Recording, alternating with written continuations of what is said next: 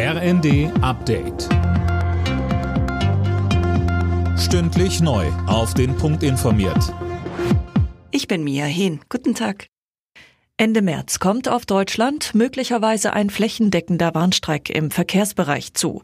Wie die Bild berichtet, planen Verdi und die Eisenbahn- und Verkehrsgewerkschaft für den 27. März einen gemeinsamen eintägigen Warnstreik. Dann betroffen ÖPNV, Deutsche Bahn und auch die Flughäfen.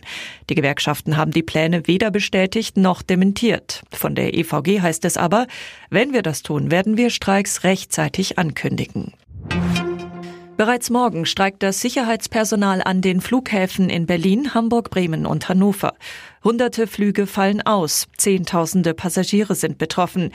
Die Gewerkschaft Verdi hat zum Warnstreik aufgerufen. Es geht um mehr Geld und bessere Arbeitsbedingungen.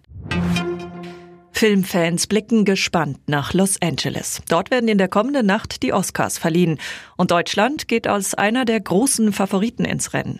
Das Weltkriegsdrama Im Westen nichts Neues hat satte neun Nominierungen bekommen, darunter für den besten Film.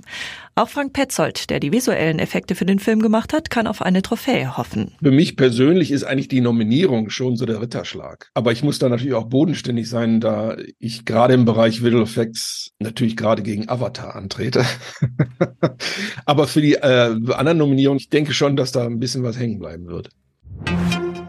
In der Fußball-Bundesliga stehen heute drei Sonntagsspiele an. Zum Auftakt empfängt der SC Freiburg ab 15.30 Uhr die TSG Hoffenheim. Danach spielt Bremen gegen Leverkusen. Zum Abschluss des 24. Spieltags gibt's das Duell Wolfsburg gegen Union Berlin.